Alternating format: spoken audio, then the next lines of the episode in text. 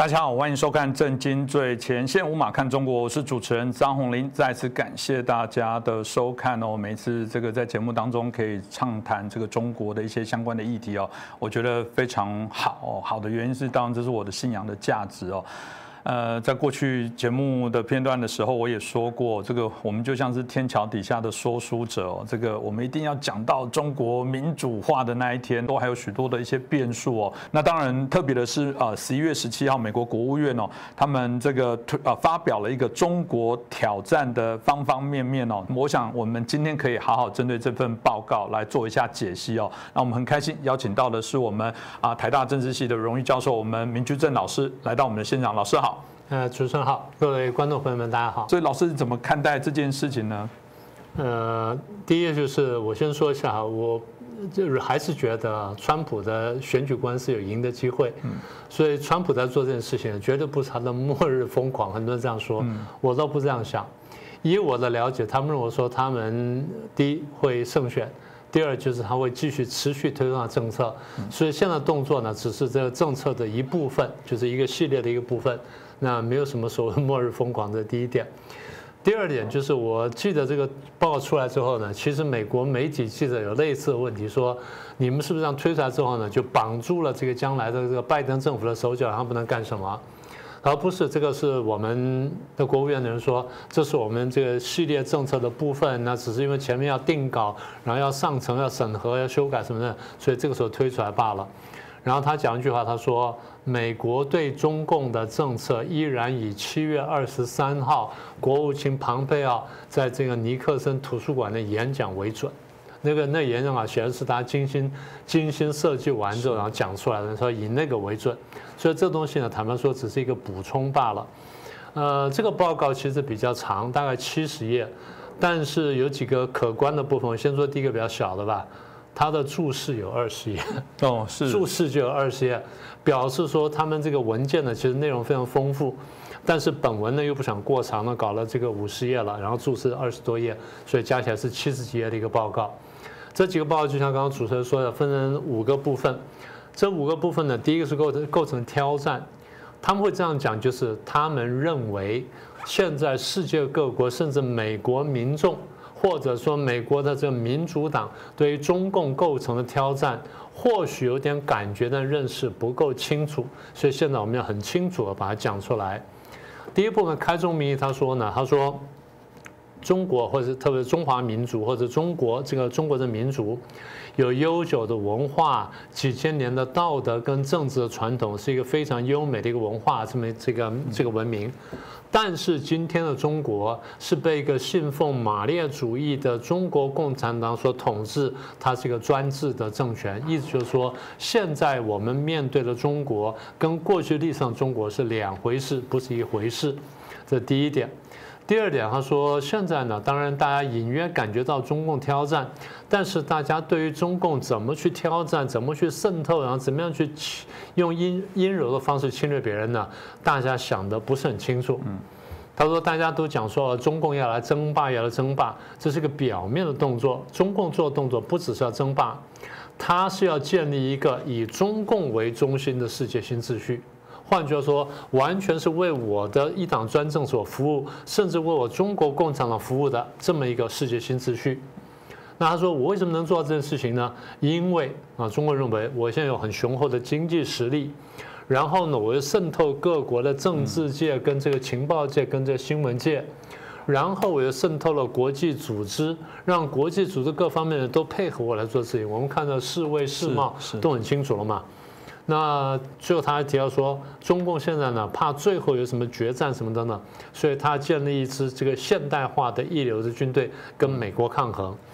所以他说，对内呢他是专制统治他的老百姓，然后对外呢他对世界自由造成威胁。他说这才是真正的挑战。这个大概真的就是我们刚刚提到的要去认识哦。当然，对台湾的朋友理论上不陌生，因为毕竟从过往这个历史脉络里面，大家都知道中国在做的一些事情哦。但偏偏世界各国好像还沉溺在一个美好的幻想，以为这个让他们带动经济有甜头，他们就会做一些改变哦。至少从结果如此，从香港的相关的议题来讲，看起来都不是哦。那当然，另外第二篇他有提到了，就中共的行为啦。嗯，老实讲，对我们，我刚刚提到了，对我们对于反共的，对于这些追求自由民主价值，对于曾经交国共甚至交手过的这些人来讲，也许稍微清楚，像明老师能清楚引经据典的来说明。哎，我倒还蛮好奇，从美国眼中，中共的行为到底是什么呢？呃，这个东西说来当然很长了，这等于是一一部这个呃七十年来的中共统治史嘛，大概可以这样说嘛。呃，如果讲的简单一点的话，美国人他是这样整理的，他说他对内呢是残暴统治，然后这个血腥镇压，譬如说一九八九年天安门事件，然后之后又严厉控制讯息，然后这个他们用假讯息呢去灌输老百姓，然后用高科技去监监控全国老百姓，然后你有什么问题的话，我就让你失踪掉，然后对新疆、西藏、蒙古呢都打压，然后对宗教也打压，还监禁牧师了、关教堂等等。然后对香港呢，我们在上一期谈过，他破坏香港的自治啦等等。然后他还加了一句话说，特别对自由跟繁荣的台湾呢，形成威胁，企图武力统一。嗯，就是你在上一集讲的吧？你说这个大家在关对台湾比较关注嘛？那么这地方也明确说出来了。所以美国说，他现在追求的不只是国内呢，他要这样统治，他甚至想把他这种统治模式呢推到国际上面来。这个东西呢，就影响到我们大家了。而他能这样做呢，因为他的手上有大量财富，经过了几十年改革开放啊，世界各国来投资，手上钱很多，用这个钱呢，变成了一个武，变成一个这个外交跟这政治工具呢，去压迫其他国国家跟压迫国际组织，然后呢，要准备建军。那么在这一段呢，最后呢，他们讲了，花了很大的篇幅去讨论说，中共也认识到说，在现代这个时代呢，如果要跟外国竞争的话呢，你的科技、经济、军事各方面都非都必须非常进步，但是你的经济、军事、科技要进步，最后是科技要进步。嗯。而科技呢，以中共的这体系来说，它做的非常有限。是。它即便花了这么多年的努力，然后这个用了这么多的手法，但是呢，自己做不出太多东西来。我记得我们过去讲晶片就讲过这个事情。所以，既然自己做不出来，那怎么办呢？就偷。呃，比较合法的就是我用并购的方式方式，把国际上大的一些公司买过来，然后同时买到它的科技秘密。第二就是呢，用比较非法的手段呢，或者半合法手段，我们不是两边有交流吗？我派学者、学生到美国的大学，到什么做访问学人、做学者或进行进修或拿学位等等，在这当中呢，在各实验室各地方呢，偷取这商业跟科技机密。我们大概这一两年来看到大概不下十几二十个案例吧。上次比较有名是唐娟嘛，对吧？我们在节目上还讲过。好，那么最非法的部分呢，就是用网络攻击跟网络偷窃，啊，这个过去我们也讲了很多了，所以第二部分呢，他们比较着重谈了这些问题，然后应该他们也他也承认了。这么短的篇幅，你说要把中控这些劣迹都能够罄竹难书，罄竹难书要能够列举啊，很困难。不过等于把重点讲出来。那当然，回过头，呃，我觉得他另外一个后来的这个第三部分就谈，所以他做这些行为的思想的根源是什么？这让我想起老，我曾经问过老师一句话，说有人都骂习近平，骂习近平，然后就会说，你看李克强好像看起来比较开放改革哦，你看看到以前温家宝哦，你看那是中国契机哦，哎，真的会因为换了领导人，整个共共产主义就朝向了世界大同，然后博爱就会是世界的好邻居，然后就是一个呃这个信守承诺的地球公民，是这样吗？这个我我想他探讨这个根源倒蛮有趣的，老师是不是可以谈一下这一部分？对我倒真的还很少在美国官方文件而这么高的文件里面看到这种东西。那换句话说，里面有高手帮他执笔，或者点出这个问题来。过去呢，美国和西方社会呢，看中国看的这个，坦白说有点模糊，看得不是很清楚。原因之一就是他们过去的苏联了解比较清楚，嗯，然后为了对抗苏联去拉拢中共，在拉拢中共的时候，他明明晓得中共也是共产主义，可是为了拉拢明天敌人对抗今天敌人呢，他就跟自己讲说没关系，他那是明天的事儿，甚至就是说他可能对共产主义不是那么相信。我过记得我们过去在讲韩战的时候呢，我就讲美国犯过这个错误。美国当年就误以为说中共不是真正的马列主义者，中共不会相信共产主义。中共是什么呢？是一个具有民族主义情怀的土地改革者，所以我们可以拉拢中共对对抗苏联。就一打韩战，他晓得他错了。然后这个苏联崛起的时候，再拉拢中共，跟中共关系正常化，甚至建交，然后去围堵苏联，对抗苏联。过程当中呢，他又又迷糊了。又忘记中国共产党是共产党，现在呢，经过了二十年之后呢，才慢慢想通。好，现在讲了，啊，他说许多人误解中共行为的形式跟意义，因为他们没有认清中共的共产主义世界观。什么叫共产主义世界观呢？我们用几句话很简单的说一下：共产党人认为现在的世界是一个资本主义的世界。是一个没落的、腐朽的、行将行将被淘汰的这个社会，所以将来呢，我们要取代它，谁来取代呢？共产主义取代。这个既是一个世界观，也是个历史观。所以对共产党人来说，共产党代表的是未来，代表是人类的未来；而资本主义或现在看到的一切，代表的是人类的过去，是我们要淘汰的对象，是要打倒的对象。所以这样慢慢清楚了。对于中共来说，凡是不是共产主义的，甚至不跟中共站在一起的，都是在打倒之列。不管是今天打倒，还是明天打倒，还是后天打倒，嗯，这是第一个部分，就是共产主义的世界观跟历史观。第二部分呢，但是你要讲这世界观、历史观，对一般老百姓来说，他很难听得懂。你说啊，将来的世界如何如何？他说不错不错，但是我今天生活怎么样呢？什么等等，那他还担心这个问题。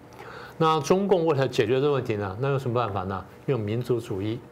所以告诉你说，我们这样做呢，用社会主义的方式建构一个现代化的，然后共产主义的新中国。然后社会主义是我们的第一步，所以绝对不能放掉社会主义。然后谁能实行社会主义呢？只有共产党可以，别人是不行的。别人都不明白共产主义跟社会主义真谛，只有我们懂。所以只有我们能执政。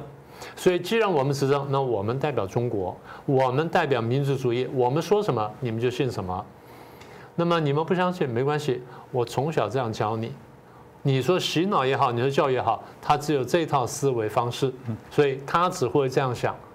所以我认得很多大陆朋友出来之后呢，跟外界社会格格不入。为什么？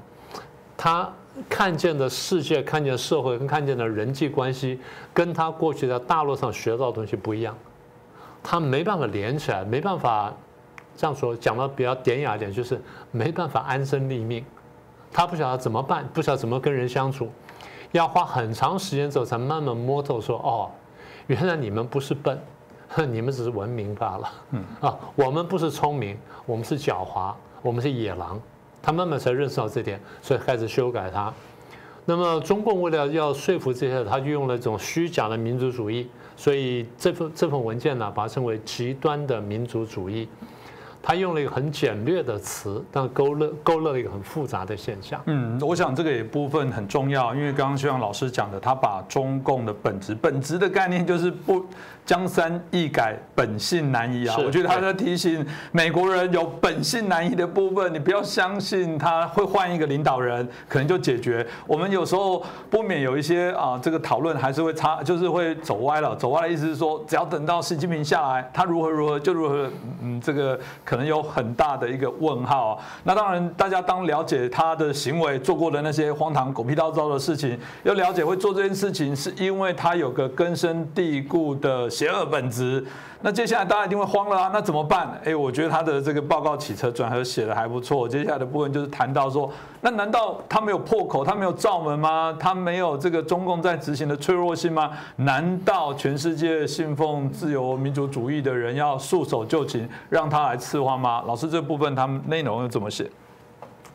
对他这部分其实篇幅是比较长了，他用了好几个部分来说，我们就这个长话短说。第一，他认为说那个脆弱性呢，来自于专制政权的本质，因为专制国家呢很难维持一个能够长期发展的一个经济，因为进到工商社会之后呢，这个经济变化非常快。我们可以看到过去从这个最早从蒸汽机开始，纺织机开始到蒸汽机，什么这样一步过来，走到今天已经到了晶片，到了到了生化科技，甚至到了这个半机器人了。或者是机器人了，所以这个进步非常快，那是靠科技然后推动出来的东西。他说，中国大陆这种专制政权很难维持一个或很难支撑一个具有蓬勃创新力的这么一个社会，而如果没有蓬勃创新力的话，这科技、经济各方面的发展呢，其实会受到迟滞。这个观察我觉得倒是比较深入的，所以表现出来就是这个社会相对比较贫困。其实不只是中国如此哈，世界各国的共产党只要实行共产主义，你看到一个基本的现象就是贫困。然后经济停滞，所以这个已经是一个通病了。然后再来，他讲就是人口的问题，这个外界有注意，但是在呃一般来说，专家了解比较多，一般人谈的比较少。中国大陆呢，过去不是搞一胎化吗？一胎化对于控制总人口增加看起来有帮助，但是一段时间之后，它的后效应就产生。后效应最严重的问题，表现在两个方面，它其实一体的两面。第一个，我们具体看到就是人口老龄化非常快速，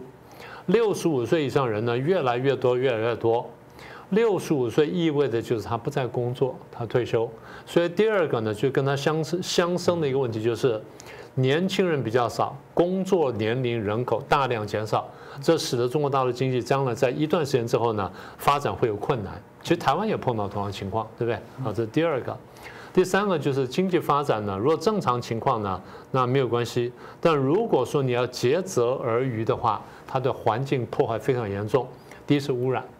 第二是水资源，第三是土地资源。水资源被剥夺，然后土地资源被剥夺。你说为什么会这样子呢？很简单，你经济要开发的时候呢，原来的农业用地慢慢变工业用地，等到工商业发展起来之后呢，人多了。工业用地跟旁边农地就变成住宅，所以农地会减少，农地不断的减少，所以农地减少。然后若你不种污染，然后你不重防污染的话，然后土地会污染，土地污染下步呢就水资源污染，再来就是这个垃圾污染，再来空气污染，这事情都大量发生了。然后再来就是这个，我们刚刚不是讲说土地开发吗？土地开发，如果说像新加坡一样，然后雷厉风行的执行反贪腐，然后这给官员比较高的这个诱因，经济诱因，然后你让你不贪污，否则的话，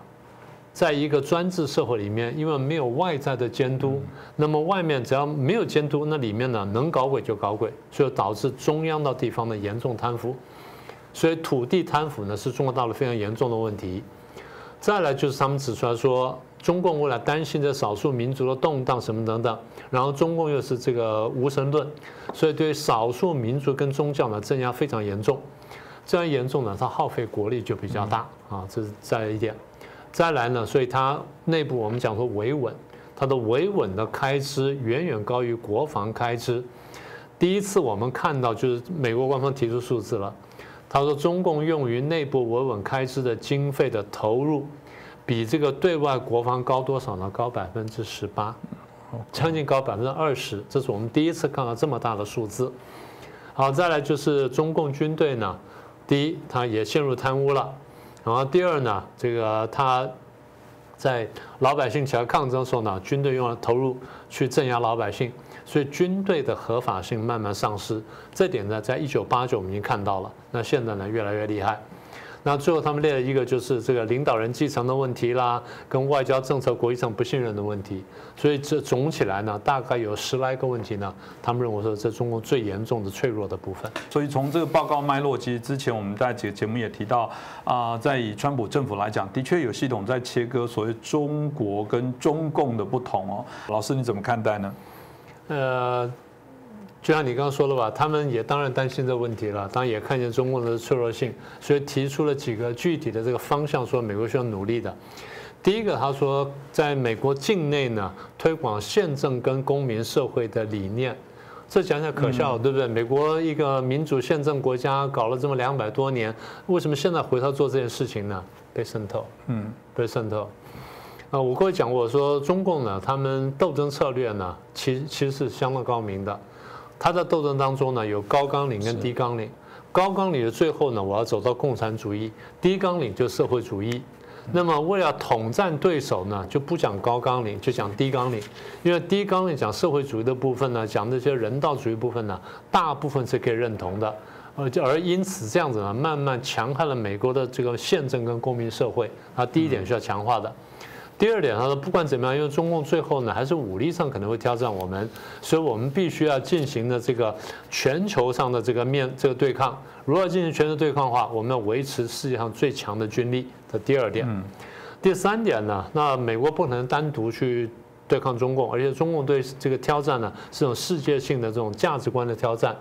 所以美国他说我。第三件事要做的就是重新审视我跟全球盟友的关系，我跟他要如何调整，如何调整，我们怎么样去协调步骤？好，这第三点。第四点呢，在审视完之后呢，要强化跟盟友的关系，然后创造新的国际组织来推广民主跟人权，这跟你的这本业呢是非常吻合的。我们当然不晓得现在这个新的国际组织会是什么，但是我们乐观其成。因为他讲得很清楚，要强化跟盟友的关系，然后创造新的组织，然后看他怎么做。第五呢，他在合适的领域跟中共合作，但是恰当的反制中共，也就是中共说既合作又斗争。因为不管怎么说，中共现在毕竟是一个大国，它在国际上有相当影响力，它有一定的实力。不管在这个限制核子武器也好啦，或者这个朝鲜的这个问题啦，或者说国际上的反恐啊什么等等，其实美国跟中国之间呢还是有合作空间。但是中共又往往利用这些合作呢来推进它的这些阴暗的一些目的，所以美国说要适当的反制。这第五点。第六点呢，就是我们前面不是讲说中共对美国带来挑战，对世界带来挑战吗？他很多美国人认不清楚。所以要教育美国人，让美国人民了解中共带来挑战。其实我讲他们没有讲，就是要让民主党人特别了解这个中共挑战。第七呢，比较更具体，就是训练这个政府的这个人员，啊，就是政府的公务员，让他们了解美国跟中共之间这个竞争。就是你认清楚中共对我们真的是一个威胁，是个挑战的时候呢，那你现在怎么去应对？这地方等于直接是打脸拜登。是，拜登说中共呢不是挑战，中共是一个竞争对手，他不是敌人啊。这第七点，第八点呢，他们比较从根本去想的问题。他说，显然美国教育出了问题。嗯，因为如果说我们搞民主政治这么多年，到今天居然走到这一步，那表示说我们教育系统有问题，所以我们要调整教育系统，帮助学生了解公民的义务。嗯，然后最后就是透过行动跟文字呢，让老百姓呢。这个特别明白到底自由的本质是什么？我们常讲的自由是有界限的，自由的界限是什么？是法律。在民主社会里面，法律定出来之后，可以使得每一个人的自由扩大到最大，但不影响别人自由。是，这个才是自由的真谛。因为如果我侵害到你的自由化，那其实你就不自由了。对，你侵害到我自由化，其实我是不自由的。所以怎么样把我把你的自由都推到最大，然后大家中间还有个中间这个公共领域，这地方才是大家真正的自由。嗯，这还蛮重要。当然最后再一点时间哦，老师看有没有要再补充的？因为当然一方面我觉得接下来要观察中共对这些报告的部分后续的一些相对应的反应哦。当嗯，我觉得持续应该都会有一些延伸呢，也包含美国到底引起多少的一些关注跟讨论。老师要不要再补充一下？啊，当然很简单几点嘛。第一，中共政权呢是一个认利不认理的一个政权，就是你拳头大胳膊粗，他就怕你；你力他认为你力量比较弱呢，就欺负你。这第一个。第二呢，当然雷根看懂这个，所以雷根对付苏联呢，简单说就是我用实力来对抗你。嗯，我倒不是跟你打仗，但是呢，我不断的这个强化我的这个实力，强化我的经济跟军军军事的力量，然后跟你去对抗。那怎么对抗呢？我来搞星战计划。我来搞这个镭射武器，最后诱使苏联进入这军备竞赛呢，拖垮他的这个财政，然后拖垮这政权。嗯，到目前为止，川普用的就是这个呃经贸政策，用的是关税啦、关税武器等等。到现在为止，我们已经看到有相当的效果。所以这个如果能持续下去的话，我们认为川普的这政策呢会见效的。我比较担心就是，我当然不认为拜登会上来，但是拜登的方向呢是让我担心。拜登，我记得我们过去讲过，他不认为中共是敌人嘛，所以如果不认为中共是敌人的话，那你的这整个资源跟战略的用力呢，方向会整个会改变，那这样就会使得说，川普这几年来对华政策产生效果呢，最后很可能会垮掉，会功亏一篑，所以这点是的确是我比较担心的。那么刚才这份报告出来之后呢？我想他如果真正落实的话，推展下去的话，对于美国重新巩固自己、认清敌人，乃至最后战胜敌人呢，我相信有一个最后最大的贡献。嗯，我们非常期待啊！如果这个二次世界大战哦，因为日本偷袭珍珠港而导致美国觉醒哦，大家都突然日本最大错误就是唤醒了这头去惹了一个一头不该惹的狮子哦。如果美国人也这么认为的话，啊，那我觉得中共现在正在进行的就是另外一波偷袭美国的行动。这本书其实就是一个警铃哦，就是一个警报，就是防空警报，在叭叭叭告诉你，哎，有人来袭了。如果美国还看不懂，如果世界各国在追求自由民主还看不懂。我们只能说，下一次的偷袭事件可能会继续在美国各地发生啊！我觉得所有的人都应该觉醒哦。再次感谢明居正老师带来这么清楚，针对这份报告，我想正热腾腾，很多人都在解读，赶快看我们。我觉得我们这一集就是最清楚，针对这些内容完整的提供给大家，真的不用利用几十分钟的时间，大家可以了解啊，在目前美国至少有这份很正式的报告，呃，官方的文件所呃产生的对于中国的各项面面俱到的一个解析哦。这个绝对，我相信有助于让美国的各界，包含世界各界的这些政治人物，包含人民哦，都有清楚更了解中共的一些本质哦。所以，哎，我不知道哪一天它会不会变成另外一本大家必须拜读的这个了解中共的圣经哦。啊，希望如此，真的希望更多人阅读。所以，同样的这一集，因为在谈论这个问题，更有需要让大家把我们的节目这一集哦做更多的转传，让更多人了解。再次感谢明居正老师，谢谢，也感谢大家的收看。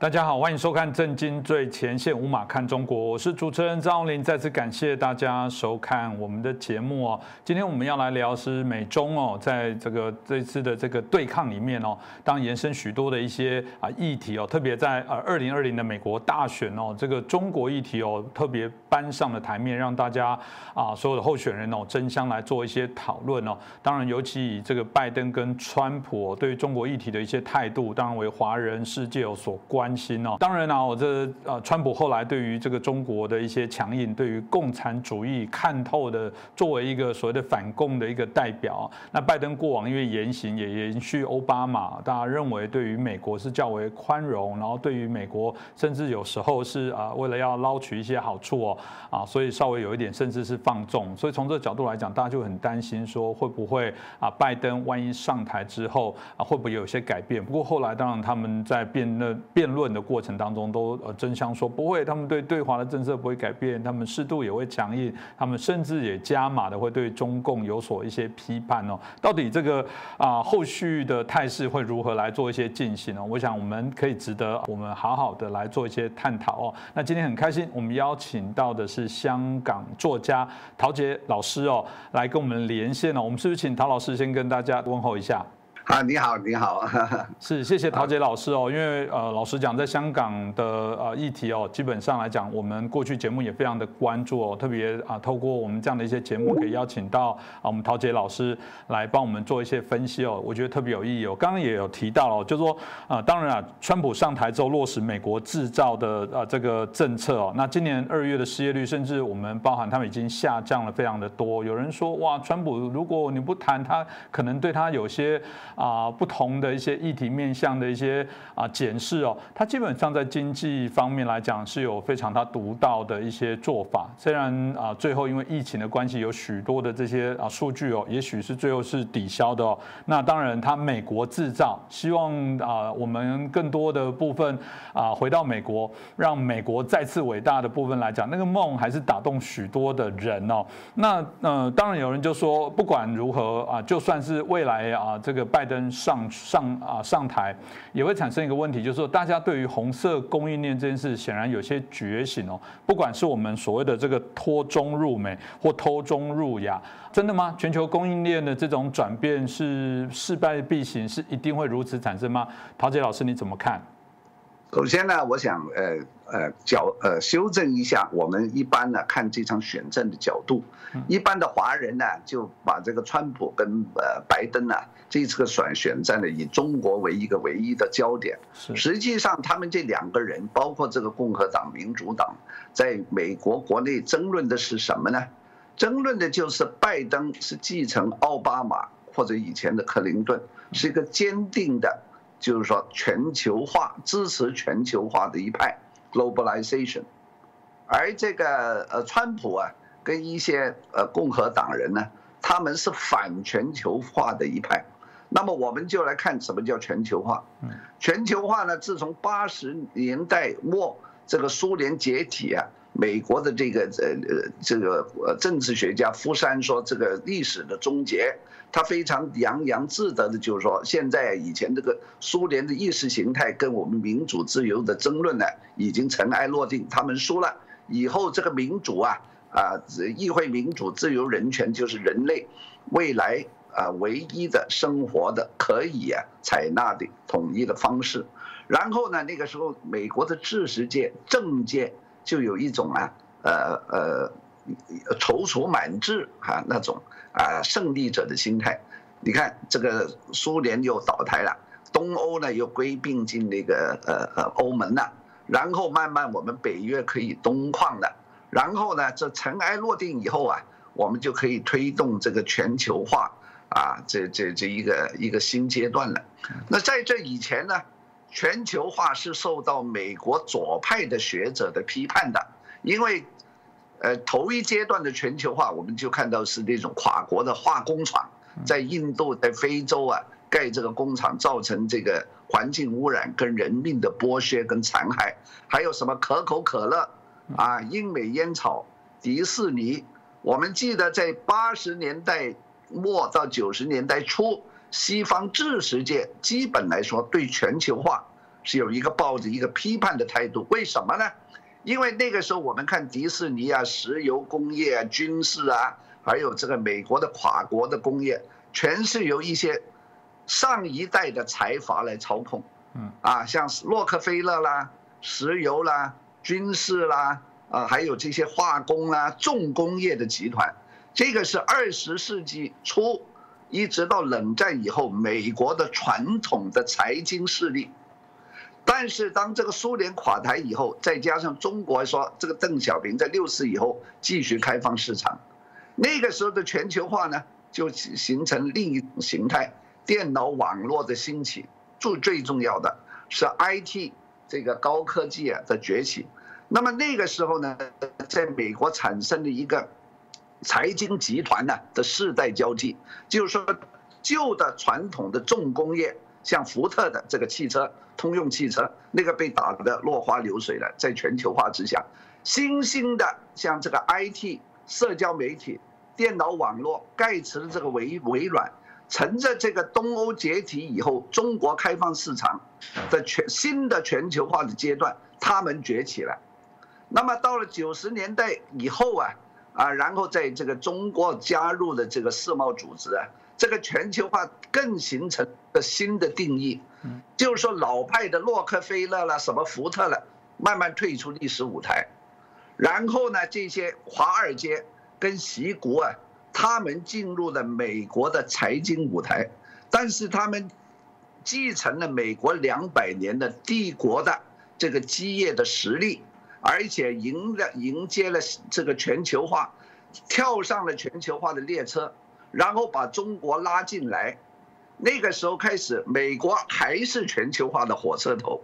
但是中国慢慢成了这个列车的第二节、第二节、第三节到第二节的车上车厢。这个是从前洛克菲勒跟福特的那个时候，美国的工业帝国主义的时代没有见过的一种新的结构。但是这个全球化进入第二阶段以后，美国的华尔街跟习国，他们因为中国市场捞到了很，很快的好处，很大的好处，啊，结果呢就，然后跟他们的这个财财团的利益跟中国慢慢融为一体，那么就出现了川普在呃竞选的时候指出的这个美国的工业全部推呃搬到中国，美国的失业数字增加。美国的工人人口啊，呃，找不到工作，所以美，所以这个川普呢，那个时候是轮到他来反全球化了，而不是左派了。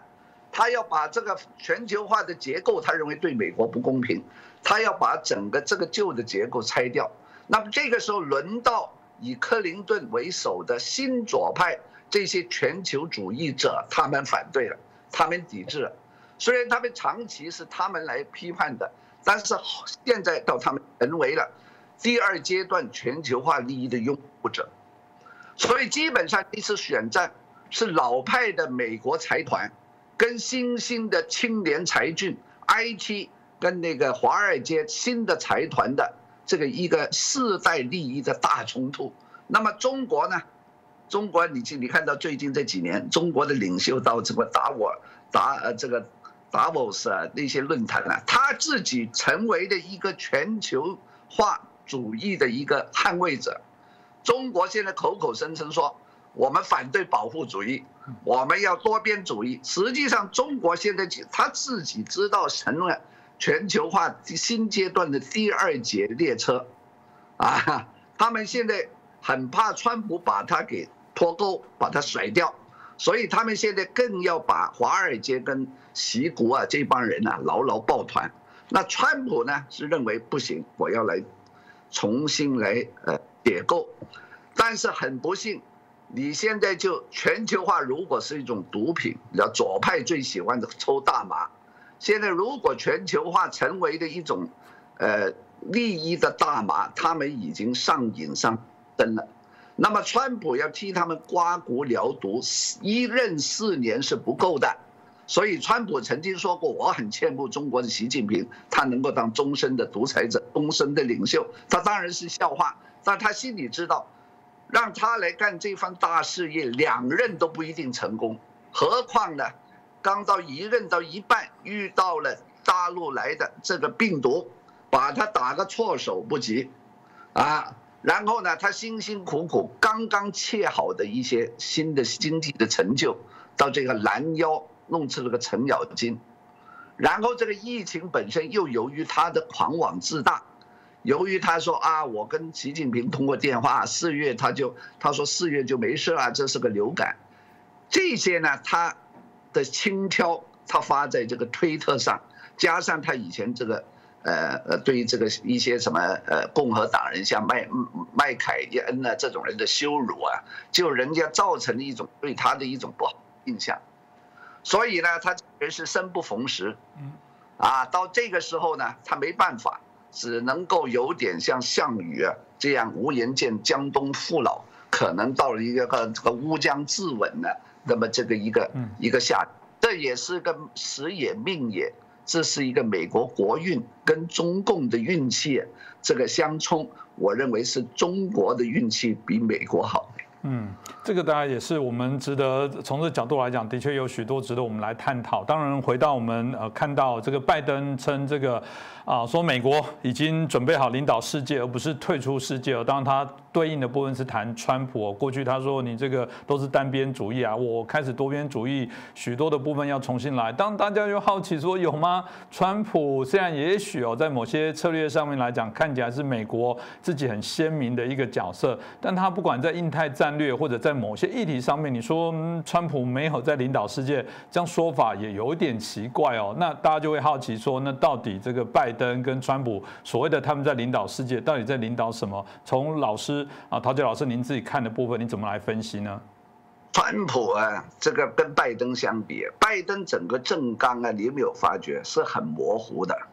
而且是很单薄的，非常的空泛的。这个呢，说我们回来了，America is back and ready to lead the world。这个是说给国内的对于国际跟时国啊完全无知的选民听的，你知道吧？因为呢，他们一直说，而且这个美国的知识界跟西方的知识界已不断的深化这么一种偏见，说这个川普是走的是孤立主义，嗯，啊，关起门来。回到以前这个门罗主义一样，其实当然不是这么回事。他们就是说，这个川普啊，呃，对于盟国啊，啊，把这个关系闹得很僵。但是我们也看不到这一条，因为你看这川普啊，用这个蓬佩奥啊，周游列国，用英文所说的 arm twisting，把他们一个个的手背把它扭起来，逼着他不准用华为。你看呢，那些英国了、法国了、德国，嘴巴上都是嘟嘟嚷嚷的，非常的不满。嗯，但是到最后也是乖乖的就范。我们到了后期这两年提来提去，所谓的五眼联盟，五眼联盟就是这个川普啊联合世界盟国造起来的一个成就。所以这个拜登跟左翼的知识分子对川普的评论呢，完全是一片谎言。那么，川普当然了，他在竞选的时候，为了说给美国的农民选民听，因为很多人有五分三的人没有护照嘛，没有出过外国嘛，他要说给像艾奥瓦啦那些农民选民听，我们不要管国外的事情，我们就关起门来做我们的生意。这个话对他们是中听的，因为他们不懂。但是你看，这个川普上台以后，他促成了以色列跟三个中东国家。包括这个阿联酋啊，建立邦交，实现了中东的和平。他用斩首的方式啊，这个杀杀了几个这个 ISIS 的恐怖分子，跟伊朗的这些啊前线的这种恐怖战争的指挥官。那么，川普四年并没有退出世界，他只是退出一些这些左翼精英官僚啊，啊做不了事，搭起台来吃香喝辣。啊，然后呢，就泛泛空谈的一些平台，比方讲巴黎气候协议，这个川普说，我愿意留在巴黎呃协议，但是如果中国不合作、不遵守，我们留在那也没用，啊，然后这个川普说我要退出这个世卫组织，世卫组织更糟糕，这个两年让人家完全看到是领导无方，提供的资讯错误百出。到今年的一月，他还说这个病毒并没有这个大规模的传染力，啊，这是至少你可以说这个世卫组织是非专业的，这里面养了这么多人，美国给这么多钱，不非所值，所以这他退出很正常啊。问题是，他退出以后，他要另外再成立一个国际组织，我想他有这样的计划。甚至如果他让做了第二任，他连联合国都敢退出，然后另外自行组织一个联合国，为什么？因为你联合国本身已经是过时的，那个五大常任理事国还是第二次世界大战一九四五年八月的那个时候的结构，跟现在今天相比已经过了七十五年，完全呢，现在今天的世界格局是两个世界，所以这个川普呢是要重组。这个重组呢，但是要花很大的力气跟成本，这个成本包括时间的成本，包括人心认知的成本，包括现在美国左翼媒体跟这个学界啊对川普个人仇恨跟偏见抗拒的成本，包括让美国大多数的人知道，美国现在要进行一项是多艰巨的工程啊，这个教育的成本。这个四年是不够的，甚至八年都不一定够。所以川普啊，刚好遇到现在这个命运呢，啊，非常这个对他不公正的一刻。那拜登说，We are back，啊，America is back and ready to lead the world。那我想请问，那你你怎么样领导世界呢？嗯，啊，那你拜登后这个核心的人物像克林顿，像这个希拉里啊。他们在耶鲁大学念书的时候是参加反越战示威的，他们是支持这个呃说同情胡志明的，他们就是说我们美国不应该干涉亚洲人民呢走自己的一条马克思主义社会主义的道路，他们社会主义对我们是有所啊借鉴作用的。你们他们年轻是这样，但是他们当了总统以后啊，这个呃 这个。克林顿呢，还连同这个英国的贝莱尔，呃，这个布莱尔啊，去轰炸这个科索沃，然后呢，他支持小布什啊，小布希啊，这个呃打这个希希拉克，然后奥巴马上台，他还呀，就是说侵略这个这个利比亚，打利比亚、叙利亚，那么他们从来呀，啊 也没有退出过世界，啊，那么川普当然也没有退出过世界。其实我们从局外人来看，川普跟这个拜登是不同形态的帝国主义，但是拜登那个伪善，啊，我拜登那个是摸黑对手，然后呢就告诉呃这个盟国说，好像说川普是你们的敌人。其实川普不是盟欧盟的敌人，川普是认为连欧盟这帮人呢也要刮骨疗毒。但是你现在拜登回来又说核西尼，又扶皮到扶批到奥巴马时代的那种欧美左翼精英官僚集团呢的那种作风。那如果那种作风有效的话，那何劳何至于要劳动这个川普来出山？这句话我们千万不要忘记。川普说：“我是我知道你们讨厌我，我知道我是个疯子，我本来不想当总统，但是我在纽约看见你们这帮精英啊，华尔街啊，这加东岸知识精英胡搞二十年，我认为你们是错的，所以我要出山，用你们不喜欢的方式。”霹雳手段，菩萨心肠。所以现在这么一个人，就像美美美国电影一九七八年那个叫《飞越杜鹃窝》，《飞越杜鹃窝》这个精神病院这个男主角，他尝试改变精神病院的那个不公正的秩序，但是他失败了，是不是？还是那个护士长啊啊呃那那那套啊冷冰冰的压制人性的那个官僚制度啊，还是取胜。所以我觉得很奇怪。美国人一九七七年拍出了《飞越杜鹃窝》这么一个电影，但是今天这些知识界年轻人反而不能够了了解或者是欣赏这个川普这个人的性格，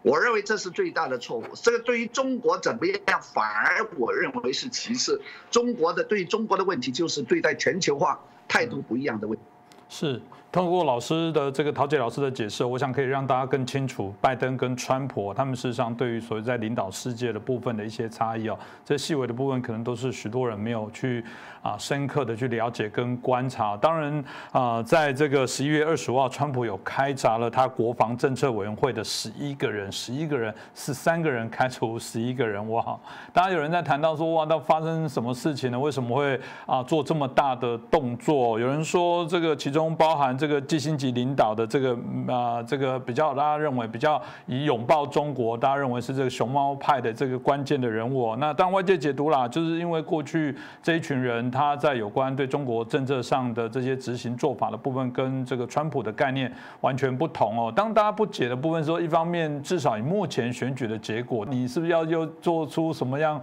川普的疯狂举动，还是这个有它特殊的意义跟意涵？这个陶杰老师你怎么解？为什么川普会这么做呢？我想现在川普呢，呃，在最后这一步的是他个人性格使然，他是个枭雄，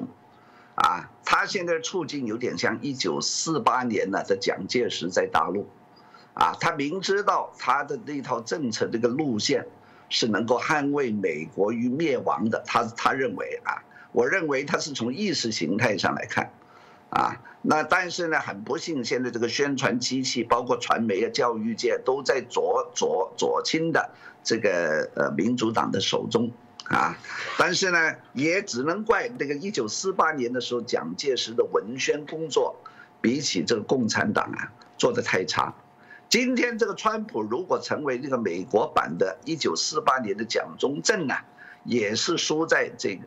呃，左派的这个宣传，我不知道到后面有没有中国的操控，这个是另外的问题了。就是说啊，好莱坞啦、CNN 啦啊这些什么主流媒体啊，没有一份在这个川普的手上。啊，当年我们看一九四八年啊，呃，这个呃，北京大学啦、上海的大学啦、上海的电影界啦、左倾的文人啦、作家啦、鲁迅啦、老舍啦，是不是个个都支持共产党？是不是？啊所以呢，这个川普啊，他作为一个他身为一个商人，他上台啊，在这方面低估了他工作的困难，所以他现在变成了有一点的困兽斗。但是像胡适先生说，有几分证据说几分话，啊，他如果真的发现有重大的证据啊，我想他不会不会罢休的。啊，今天我们也遇到了一个几十年从来没遇到的局面，就是美国的传媒跟知识界的言论是不能完全相信的，你知道吗？今天这是台湾人或者香港人几十年这个心态比较难适应的，因为这些知识界像我们台湾的呃这个呃呃传媒朋友一直都是用什么这个美联社啦、纽约时报啦、新闻周刊的这些的搞，而且这些传媒啊。几十年是相对还是比较支持民主自由的台湾的，对不对？但是今天他们跟川普发生了一场你死我活的战争的时候，台湾人跟香港人在这场斗争中，不要说怎么自处，自处是没不是太太大的问题，心理上的认知是怎么样的调整？我想我看是一个非常的对理性思考的一个很重大的挑战啊。嗯，这个的确也是哦。这个啊，如果谈到这个左派右派的部分，包含台湾的民进党跟国民党，有时候我们在看待那个光谱，会觉得有点错乱，因为有时候觉得说不是那个。国民党起家是反共，当初也是因为共产党把他逼迫到撤退到台湾来。按理他应该是举双手感谢这个啊川普，希望带领哦这个他们作为反共复国大业的更高的这个所谓的啊支持啊表率，错乱了。我觉得在台湾都错乱。我相信刚刚陶杰老师也提到了许多的啊，我们看到这次大选延伸大许多的这些。啊，在理性思考的过程当中的这种神经上的打结哦，当然如果用刚刚这个概率来分啦，就有人当然会说，嗯，那所以这个共和党的不管是过去我们谈到的这个奥巴马、克林顿哦，是所谓的民主党是比较偏向左翼哦，那当然共和党的如果以我们谈到的这个川普，就是比较是所谓的右翼哦。不过听说过去你也有发表一些谈论哦，你不太认同这样看法。其实前面你简单也有提到的部分哦，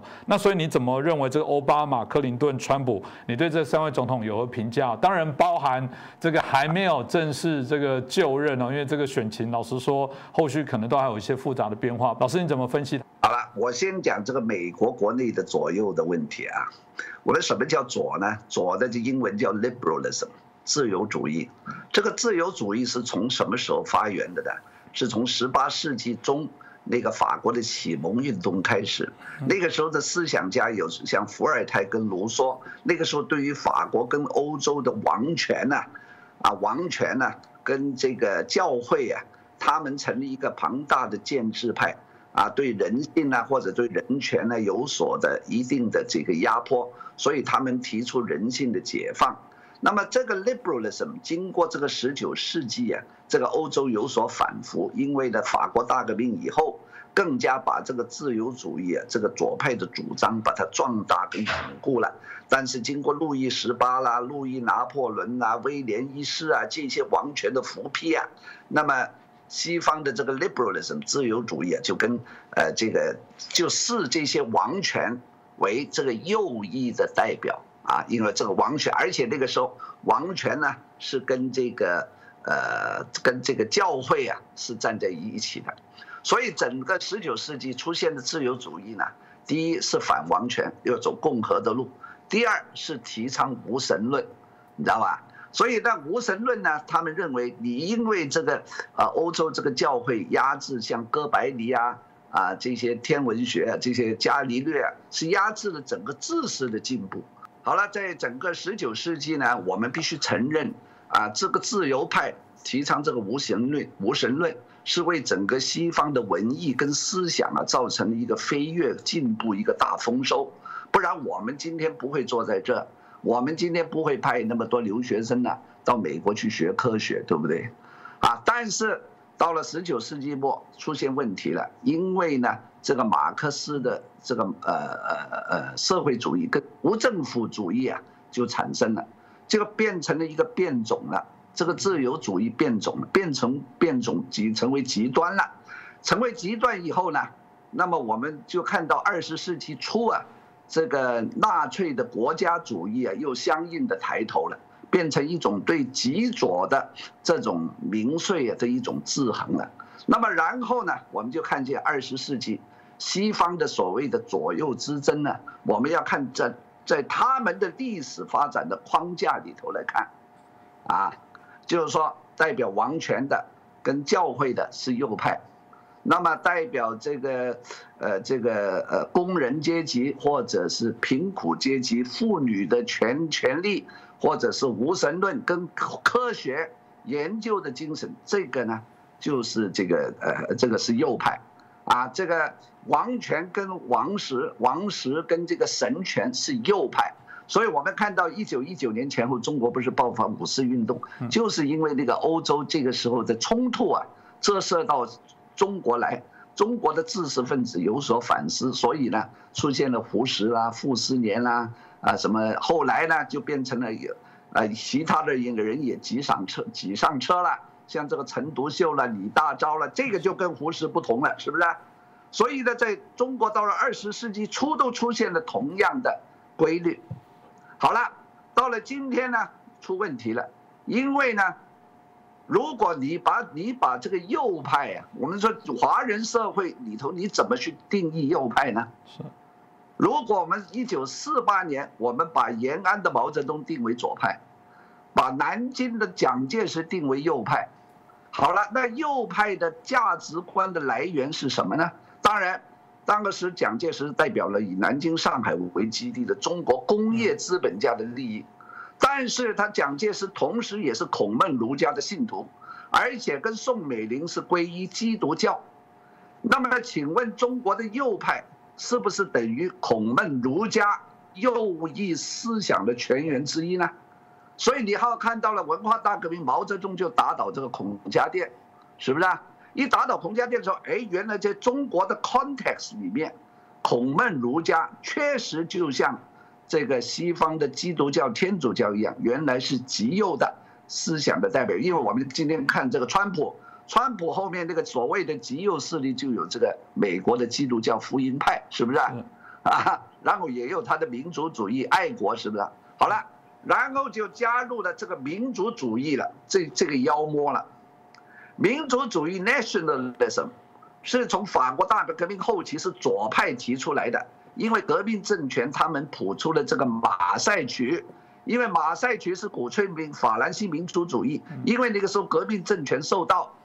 欧洲王室的围攻，所以呢，法国革命政权要唤起法国人的民族主义来抵抗。但是后来民族主义 nationalism 到了希特勒手上，又变成一种打压呃意见的工具，所以呢，这几样啊混在一起，今天变成了乱七八糟。啊，如果我们用西方、美国这种左右的标准，华人、台湾人、香港人或者大陆人来看啊，会出现非常的混乱。是，比方讲，一九五六年的苏伊士运河危机，那个时候的埃及总统纳希尔纳赛尔也是一个民族主义者，但是他对抗英美的这个美帝国主义。那纳西尔纳赛尔是左派还是右派呢？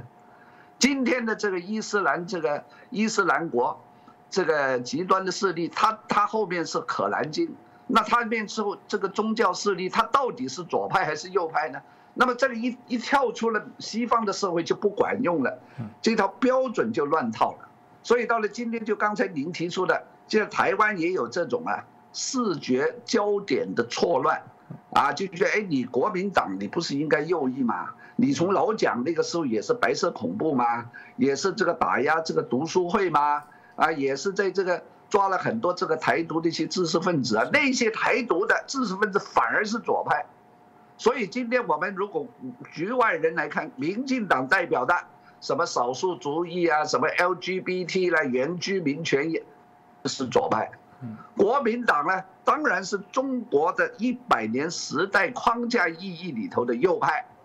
包括这个孙中山的三民主义、民族民呃民生民权、民族主义就是右派，但是因为，所以这个意识形态混乱，但是因为今天国民党已经是个讲实用主义的、讲赚钱的、讲了你看这马英九上台，他没有打出什么意识形态，连三民主义都不敢说，就说这个呃这个要什么福报协议啊，我们要求经济啊，要求生，这个也难怪，因为。所有的政治争论都是建基于经济利益的合理分配的基础之上，所以今天呢，我们你你你如果提出了这个川普跟拜登左右之争，把它延伸到台湾呢，啊或者华人社会来讨论，这是个新的话题。我希望以后台湾能够在这个话题上由我们的学术界，啊我们的教育界来继续深化这个讨论。嗯，谢谢陶杰老师，真的，一讲完之后，我觉得包含我们的观众朋友重新都要接听。哎，那我应该比较属于左派或者右派，或者全然不呃，就我们刚刚讲的，也许在新兴的时代的状况来讲，有一些不一样的一些状况。但的确啦，这又到哲学的层次，你是谁，从何来，你要去哪里？真的是为了人民币比较香，你就会跪着人民币吗？我觉得现在显然就是我们过去在几集节目当中在谈到的，显然价值，你生而为人的价值，跟那个吃饱饭、喂饱饭，然后口袋有点钱，想要享受一点点这种啊生活娱乐的过程当中，不断的在做一些拉拔。那这个也是一个契机，让我们重新来思考。所以有人说，这也是一个我们很关键的一年，很关键的时刻。我想透过陶杰老师这么精辟的一些分。分享的确可以让我们这个可以大开眼界，可以重新来做一些更好的一些思考。老师，你还要再补充一下吗？啊，小小的补充。好，没问题。